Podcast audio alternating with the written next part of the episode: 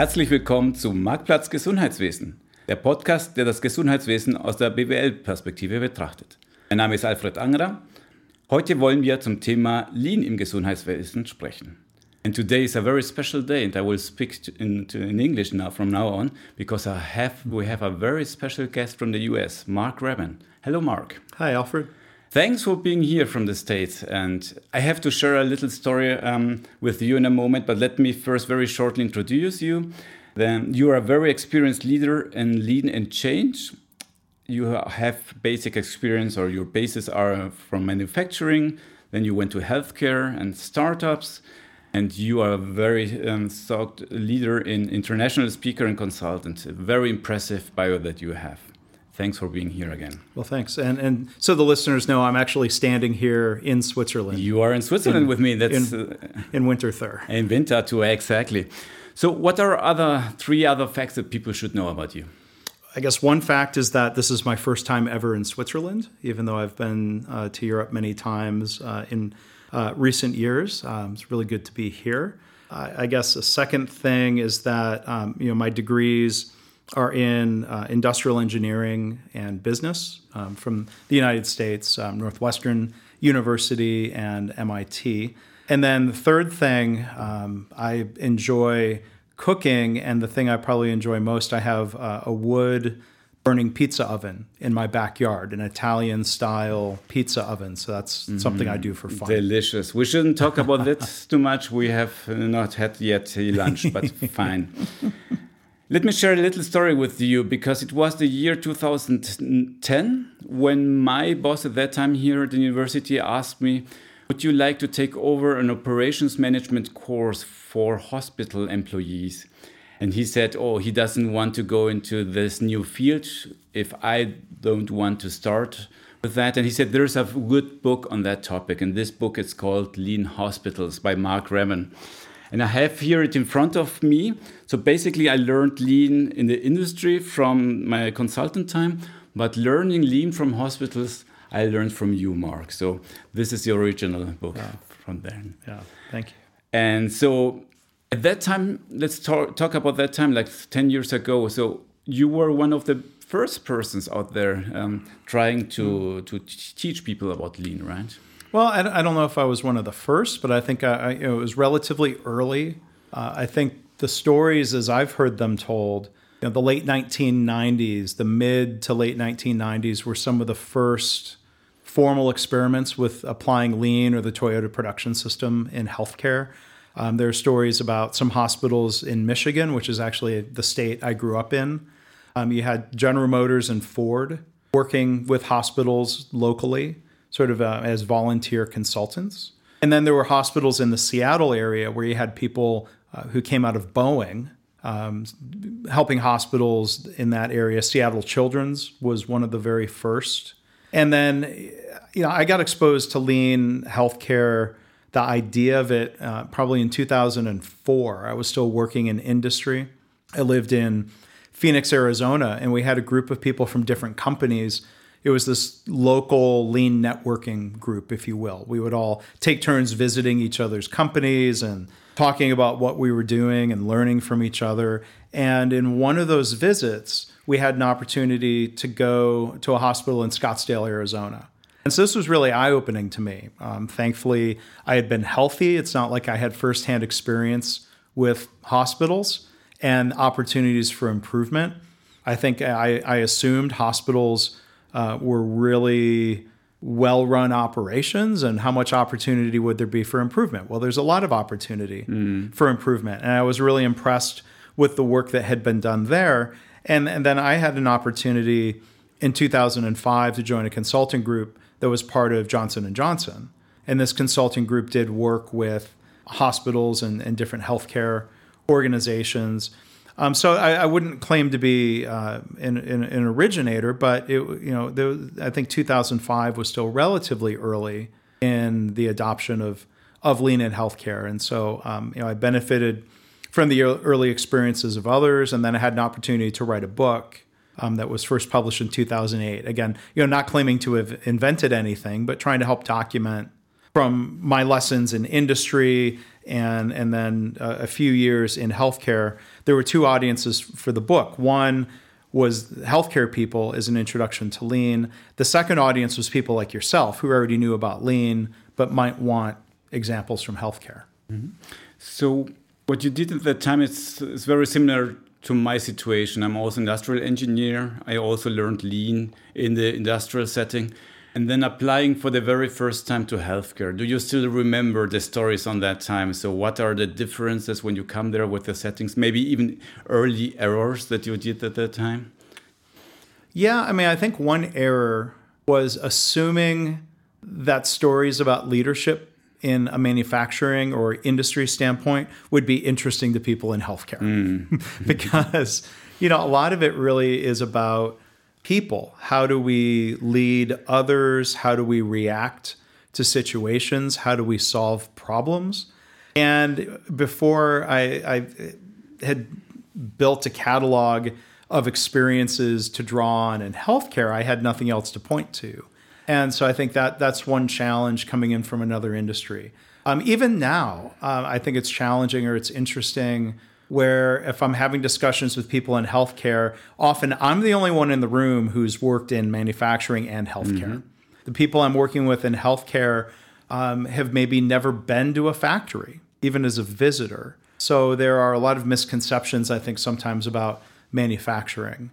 And I guess the typical typical statement you have heard many times in your life is people are not cars. So that, why should I listen to you? Yeah. Yeah, well, I mean, it's a good question. Why should people listen to me? I guess I have to try to earn that opportunity to be listened to. But yeah, it's a factual statement. Patients are not cars.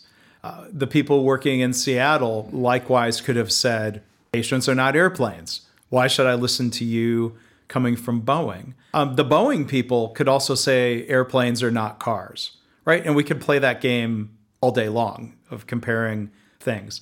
But I, I think there's two challenges. One is helping frame lean as being about people and being about processes. So then one challenge is do people in healthcare view their work as processes or do they view it as people, a lot of people doing things? And then I think another challenge is that um, if people haven't worked in manufacturing, it's easy for people in healthcare to think, oh, manufacturing is really simple. When a lot of manufacturing is actually quite complex. Mm. And, but there's not a lot of um, respect for the complexity of manufacturing. So then it makes it easier for people to be dismissive and say, well, healthcare is very complicated, therefore we have nothing to learn from manufacturing. It's, I would, I would try to argue it's two different types of complex environments. Healthcare has a lot of added complexity, and that's worth respecting. But I think lean can be applied to the increased complexity of healthcare. It's a, a, matter of not just copying from manufacturing, but adapting these ideas and practices to healthcare, which can be done. For sure. Let's go back to this early times and what kind of projects were the first projects you were working in healthcare? So, the very first projects I was working on were in medical laboratories within hospitals or independent laboratories that the, the product that they're putting out is a test result. You know, it's information. There's a physical flow of, I guess, literally flow of, let's say, blood from a patient into a container.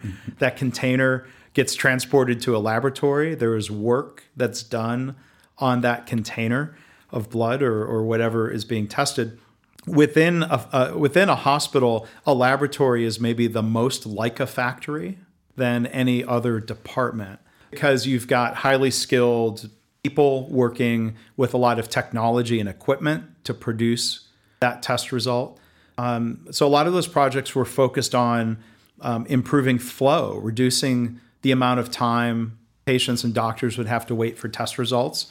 At the same time, there were big opportunities to uh, prevent mistakes in different types of laboratory spe- uh, testing. For example, um, let's error proof the process so that two patient specimens can't get mixed up and confused, because that mix up can lead to really bad clinical um, delays or effects. If somebody is told they don't have cancer when they actually do have cancer, that could be a fatal mistake. So, some of those projects were um, you know, in that laboratory setting. And then when hospitals would maybe do their first experiment with lean in a laboratory and they would see benefits and uh, people were, were happy about the progress they made, then sometimes lean would move into an area like pharmacy, which is sort of like a warehouse distribution facility. And then they might move into areas that have more direct patient contact, like radiology or an emergency room or a nursing focused unit. Yeah. This seems like the very typical journey that I have seen in several hospitals. If I think, for example, the Seattle's Children's Hospital that you know as well, um, they also started with non clinical uh, topics, topics related more to logistics, without the involvement of physicians. Right. And trying to avoid. Um, well, um, putting them too much into charge of the projects. And after proving the concept, after showing a lean is not going to hurt anyone, the, uh, quite the opposite, it's going to help you and the patient and um, maybe the efficiency as well, they start accepting projects closer to the to the patient basically. Right. So is this still the pathway to go if you want to transform your hospital to these days, would you say, or would you recommend do it otherwise? Well, I mean, I think that's one possible pathway. I think a lot of hospitals have followed that exact path. If if they don't have the physicians being interested or key physician leaders aren't being interested in lean, one way to demonstrate that lean is positive is to solve problems that matter to the doctors. So you might start by saying, well, we're, going to work on improvements uh, in service of the doctors, which is then in service of the patients.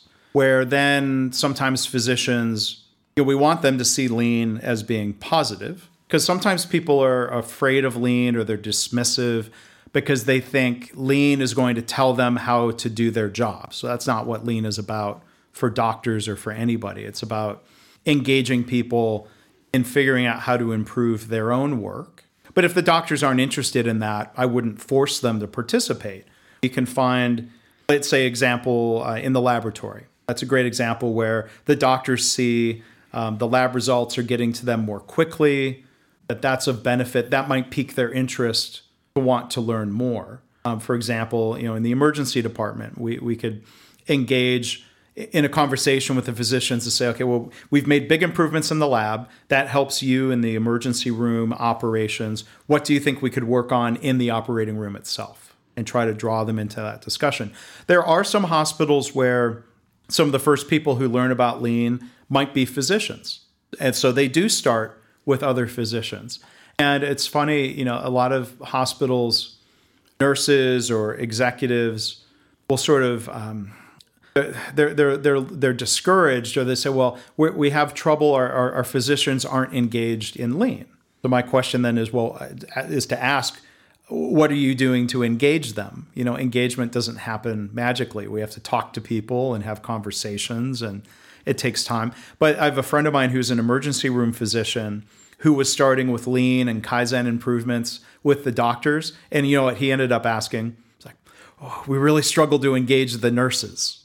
Hmm. so sometimes people look and see well they, there's this different group and they either they're just they, they they don't have experience in engaging them and working with them. That's a problem that's solvable. We can take some steps to see how do we start collaborating across professional boundaries. That's I think one of the big benefits of lean is we we break down the walls between doctors and nurses and pharmacists and we break down the walls between depart not literally well we might break down walls sometimes yeah. I, I was at a hospital in brazil where they literally broke down some walls so that the patients could be transported more quickly from the emergency room to radiology but we're, we're, we're trying to improve collaboration across departments, trying to improve teamwork and, and help the hospital function as more of a system instead of operating as a, a, a number of separate departments, you know. And before all this happens, you first need someone who says, yes, we want to change something within our hospital. Right. And I wonder who that is, who's the initiator. What we see in Switzerland, it's not the CEO who comes and says, uh, usually top down, we want to become a lean philosophy based uh, hospital. It's many times some middle managers, some from the middle who decide I've heard about lean. Mm-hmm. Maybe we can try to implement that downwards is easier. My team I can change, but upwards very difficult. What is your experience on that? Has is the same in the states? Has this changed over time? Who approaches you? I, I think it's still more typical to have that middle management initiation of lean.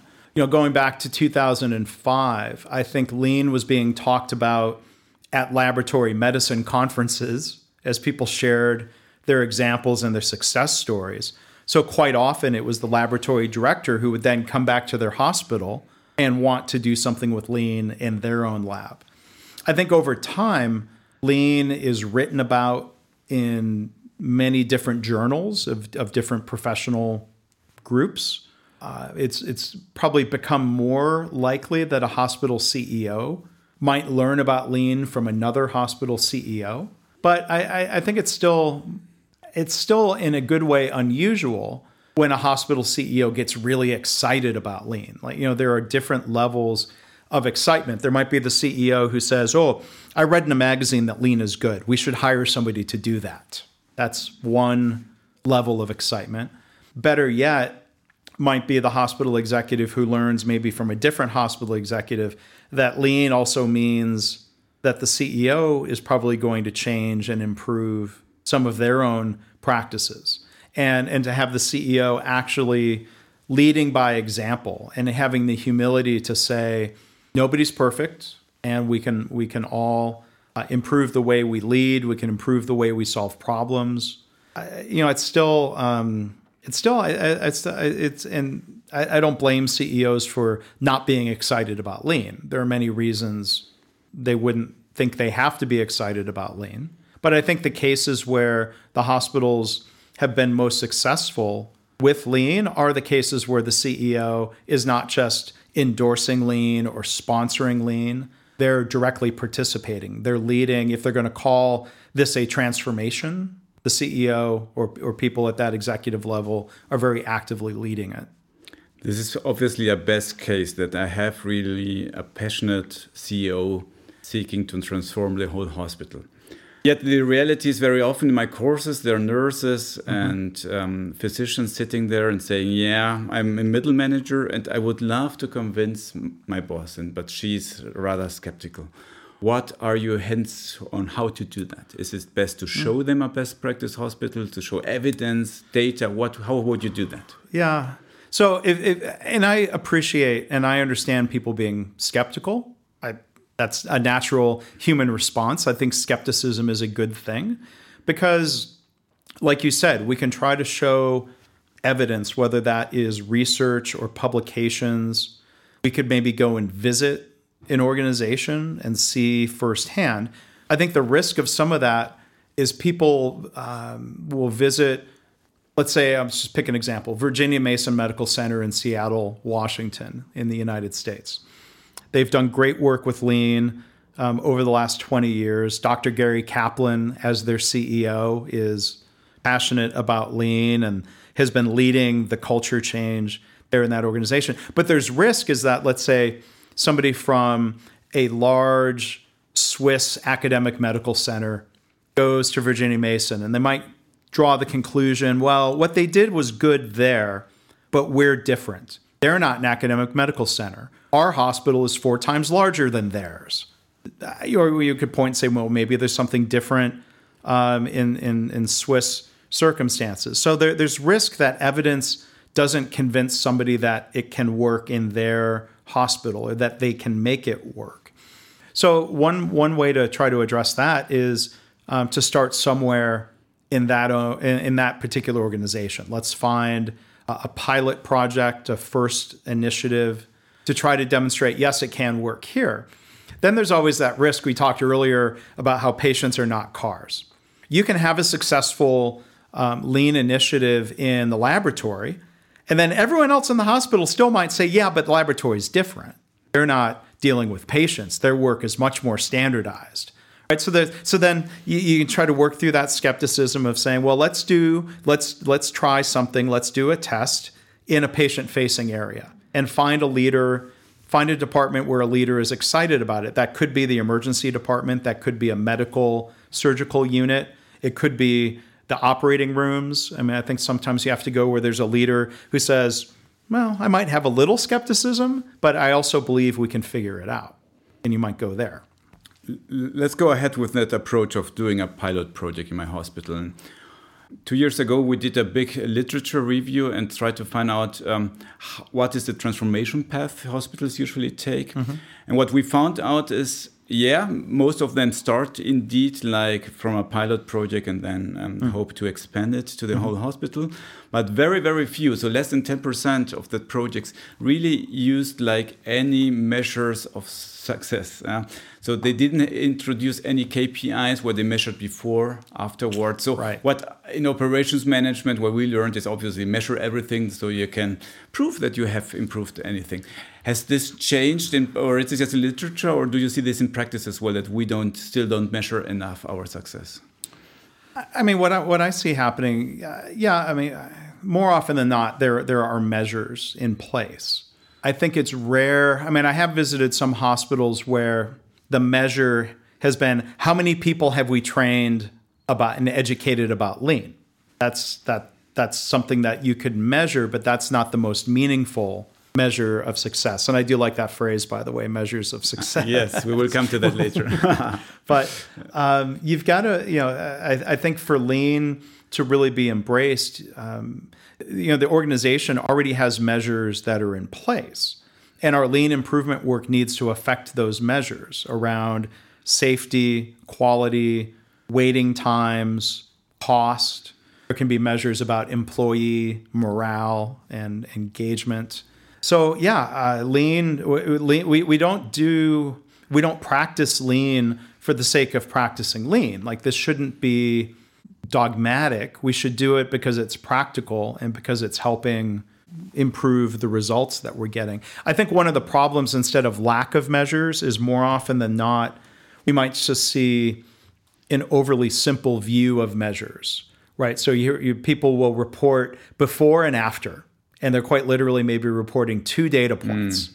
And um, as as I've written about um, a lot, including in my book, sorry to bring it back to that measures of success, two data points are not a trend, right? Two data points don't really prove statistically that that things are better. So we want more data points. We need to look at the data over time and, and make sure we've seen a more statistically meaningful um, shift in performance over time. So I think this is for two reasons very important. So the first one uh, would be like if you're dealing with physicians, they like evidence, right? So sure. and they like statistical evidence, and so I wonder always why don't you use the same measures that you do usually the same love for proving things like you show in your book to your administrative data. You do it mm -hmm. on mm-hmm. clinical data. Why don't take that uh, statistics also to um, business data? Right. And the second thing is, we went today to visit our hospital in Winterthur, and we noticed there as well, like they have a huddle board, and it's good that they have a huddle board, but they're reporting only one data point. And so in your book, you mention many times looking at one point, looking at two points, that's not enough. You should focus on the time series, on mm -hmm. the mm-hmm. how did it develop over time. Why do you stress it so much? Why is it so important? Because you know, I think the the comparison, like we saw today, and you know, I, I don't mean to be critical. This this is something I've seen in hospitals across North America um, and, and recently in Brazil, for example. When we compare one or two data points to a goal or a target, there's a risk that we're um, you know kind of you know overreacting to a single data point. And you know, I think we we might have two different situations. So we might have a data point that we look at right now that number is not meeting target, so it might be color coded as red. There might be a frowny face or some sort of emoji. And that drives then a reaction. But we don't know if that red data point. I, I would look at there, there, There's two different scenarios. If the data, if we look back, let's say uh, if it's a monthly metric, let's look at the last 18 months. If that metric is always red, and inevitably it's fluctuating a little bit, the number changes up down. That's a different problem. You know, people react when the number gets worse. We've got to look at more context instead of looking at one or two data points. If that number is always red, I'm not I don't want to react to the last month. I want to ask how do we improve the system? The problem is not that that last data point is red. The problem is that the metric is always red. So we need to improve the system in a, a more thoughtful, less reactive way. But if we look back historically and we say, well, the metric um, was was always in the green, and now it's jumped, like going from green to red might be statistically significant, and that's why I recommend a, a methodology. Um, you can call it process behavior charts or control charts or statistical process control. It's possible that going from green to red is statistically meaningful the red data point is an outlier and we want we want to react not because it's red but because it's different. So now there is a time and a place to have that very immediate reaction and it would be an appropriate question to say what changed last month? Did something go wrong that you know is there a problem we need to solve? And if so let's do so quickly. It's possible a metric could be always in the green and then fluctuate into the red and that's not statistically meaningful so that's where we need to look not just at red, green, up, down, better, worse. Process behavior charts help us understand is that number just fluctuating within a predictable range or is that is that data point an outlier? And again, I think there are two very different thought processes in terms of how do we improve performance, and I, th- I think those are meaningful distinctions. Indeed. And for me, it's fascinating two things that I hear at the moment. The first thing is if you used to work in industry, this process, process behavior charts, nothing new. Something was invented decades ago, but you have to write today a book to tell people and remind them again. Well, and I wrote the book for um, it, it's not just a healthcare book. I've, I've seen in software companies, manufacturing companies, different settings. People in manufacturing might use statistical process control for the really detailed manufacturing specifications, but they're maybe not applying the same thinking to their business metrics. So there's a similar opportunity in I think all of these different environments. Mm-hmm. And the second lessons learned to take here is again the tool itself it's well known and just copying the tool is one thing but what you're telling me is you have to change the way you react on what you see there and how you react to the data so right. we are suddenly in the topic of management. It's not about operations, it's about maths. It's about how do I lead my people. Right, because we could draw, we could do the math, we could draw a process behavior chart that is technically correct. But if managers still demand an explanation for every single up and down in the data, that won't really be that helpful. So, as with a lot of things, um, it's it's it's whether it's lean or process behavior charts. It's not just about the tool. It's about changing the way we manage. It's trying to change the culture of the organization, and that's really difficult. And and that's part of the reason. Coming back to your earlier question about why it's important to have the CEO leading that effort. I think culture change arguably has to start with the CEO so that they can reinforce the direction that the organization is trying to go in. Indeed. Um, we are still at the beginning of a transformation path. So we have now a pilot in a hospital. Let's assume a hypothetical hospital. In Switzerland, this lean project would be very typically, I guess 90% of the projects in Switzerland start with nurses. So mm -hmm. they are the driving force behind the very early lean projects. The same in your experience in other countries? Um, yeah, it's hard to say. I don't know if I would say it's 90%, but I think it's it's pretty common to have nurses involved in leading the effort. I think part of it is just the complexity. And now here's where here's an, another example where healthcare is different. The nurses are always an employee of the hospital. I don't think I've seen a case where that's not true. The doctors may or may not be employees of the hospital. So that creates complexity. Um, the nurses, it's easier sometimes for a hospital to pay nurses or nurse leaders to spend time working on improvement. In a lot of countries, um, this is true not just in the United States, I've seen it in other countries. If a, a doctor, a surgeon wants to spend time working on a lean project, they're not getting paid. In some countries, um, they're literally they're they're only being paid if they are seeing patients, if they are performing surgeries. Um, so some hospitals will then find a way to pay the doctors to participate. Um, it might not be as much as they made when they were seeing patients, but uh, I think it's it's it's difficult to ask people to volunteer.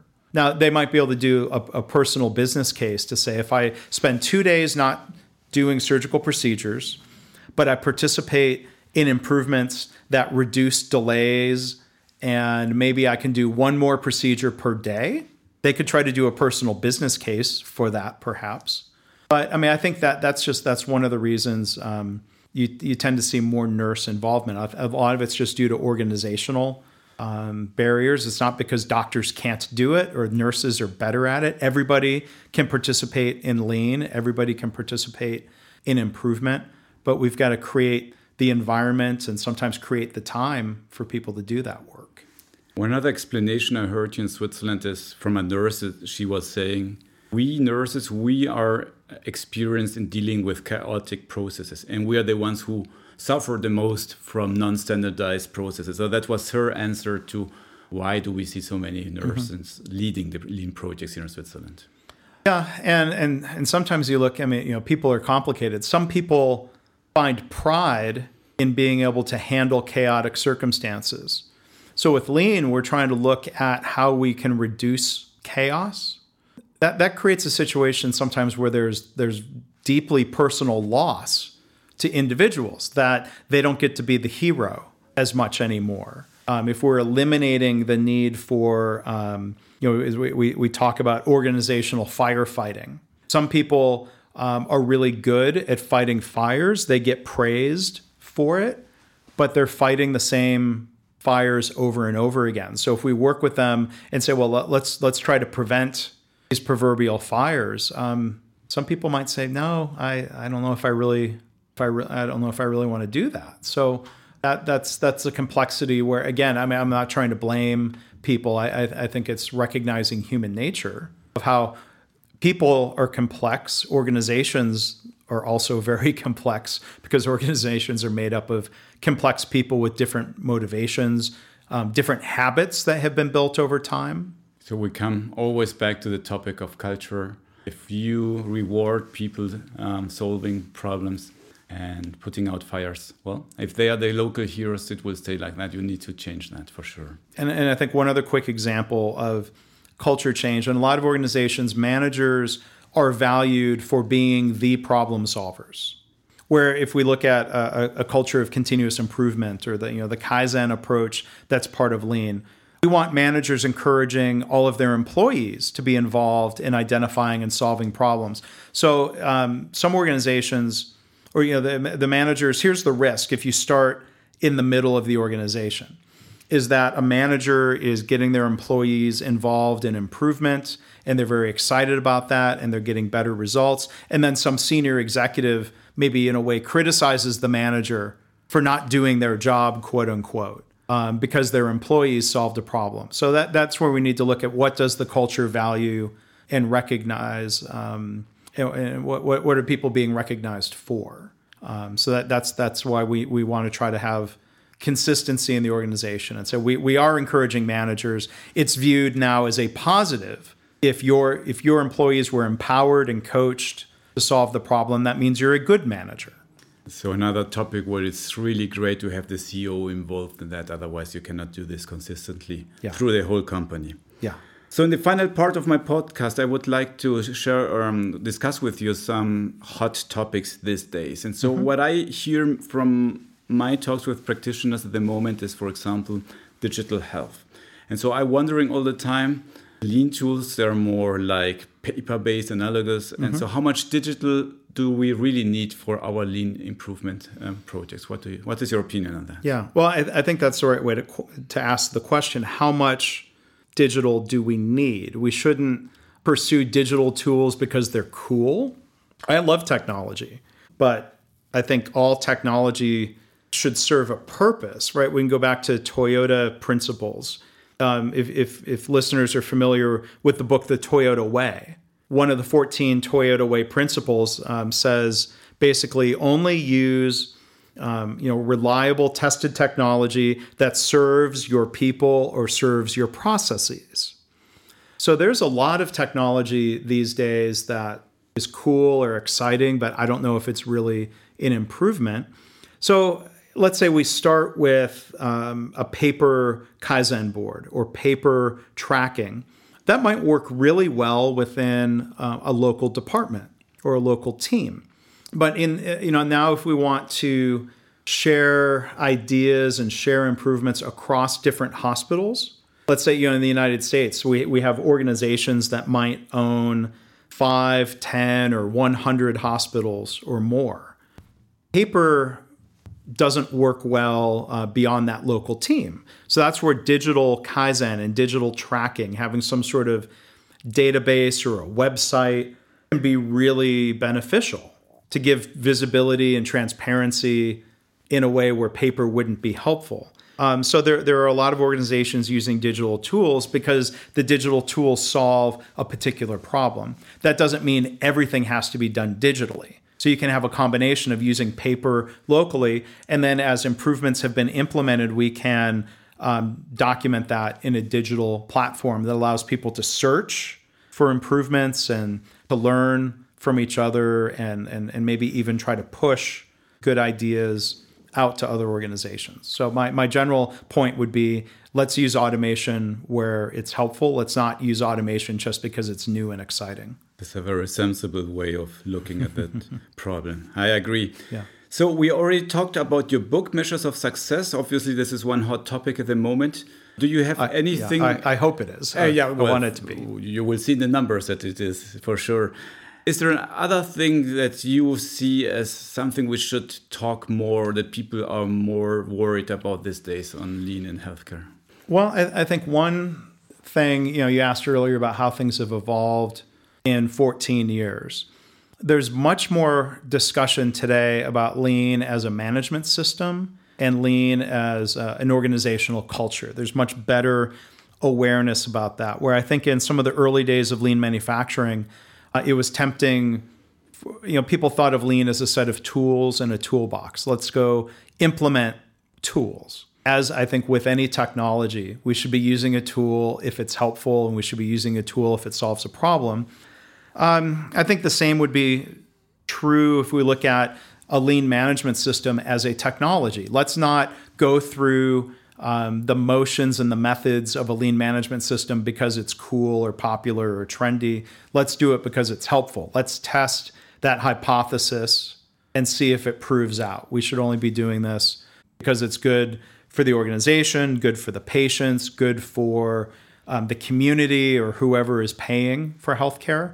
You know, lean should be beneficial to all of those different stakeholders, and I think it's a positive trend that people have realized and um, have have evolved that um, to, to see that lean tools can be helpful, but we need to do more than just use lean tools. If we use good, proven lean tools in a very different culture, those tools might not last or those tools might not really have the benefit that we intended. Fully agree on that. It's a tradition our podcast to end it with a statement to our listeners. So, Mark, what is your statement that you would like to share with us? So I think the statement I'd make, you know, I get asked a lot about um, what percentage of hospitals, for example, in the United States, what percentage of American hospitals are, you could use different words, what percentage are doing lean, implementing lean, practicing lean, uh, different words, right? What percentage? I'm like, well, it, that's really hard to answer because you might have some organizations that are, again, using lean tools, some that are really trying to change their culture, and, and points in between. But, um, you know, so sometimes people talk about, um, you know, lean failures. I'm like, that's another thing that's really hard to define. What does what does failure mean? So the the the, fi- the point I'll, I'll make, and this, this is something I've been thinking about recently. I think there are only two possible states that a lean transformation can be in. So if we think about matter, it can be solid, liquid, gas, plasma. Plasma. There might be some funky, com- you know, science learns more. It's not so easily categorized. But let's say there are four four states. Um, I think there are only two possible states of an organization's lean effort. One, we're still trying to figure it out. Two, we've given up and stopped. And hopefully, an organization hasn't given up and stopped. Um, lean, it's, you know, this type of work is difficult. And if an organization is struggling and if they're wondering, well, where are the benefits? Why are we still doing this? I would say they're in state one. They're still figuring it out. But even an organization that might be considered, oh, you know, however, however we determine this, one of the best lean healthcare organizations in the world, they, I would also argue, are in state one. they're still trying to figure it out because nobody's perfect. Toyota's not perfect. Um, everyone is just doing their best to keep improving, and and that's I hope what people um, I would hope people would aspire to that. Mark, thank you very much for All being right. here. Thanks, Alfred. Das war unsere Folge vom Marktplatz Gesundheitswesen. Kommentare, Lob und Kritik bitte an info@gesundheitswesen.org. Vielen Dank fürs Zuhören und bis zum nächsten Mal.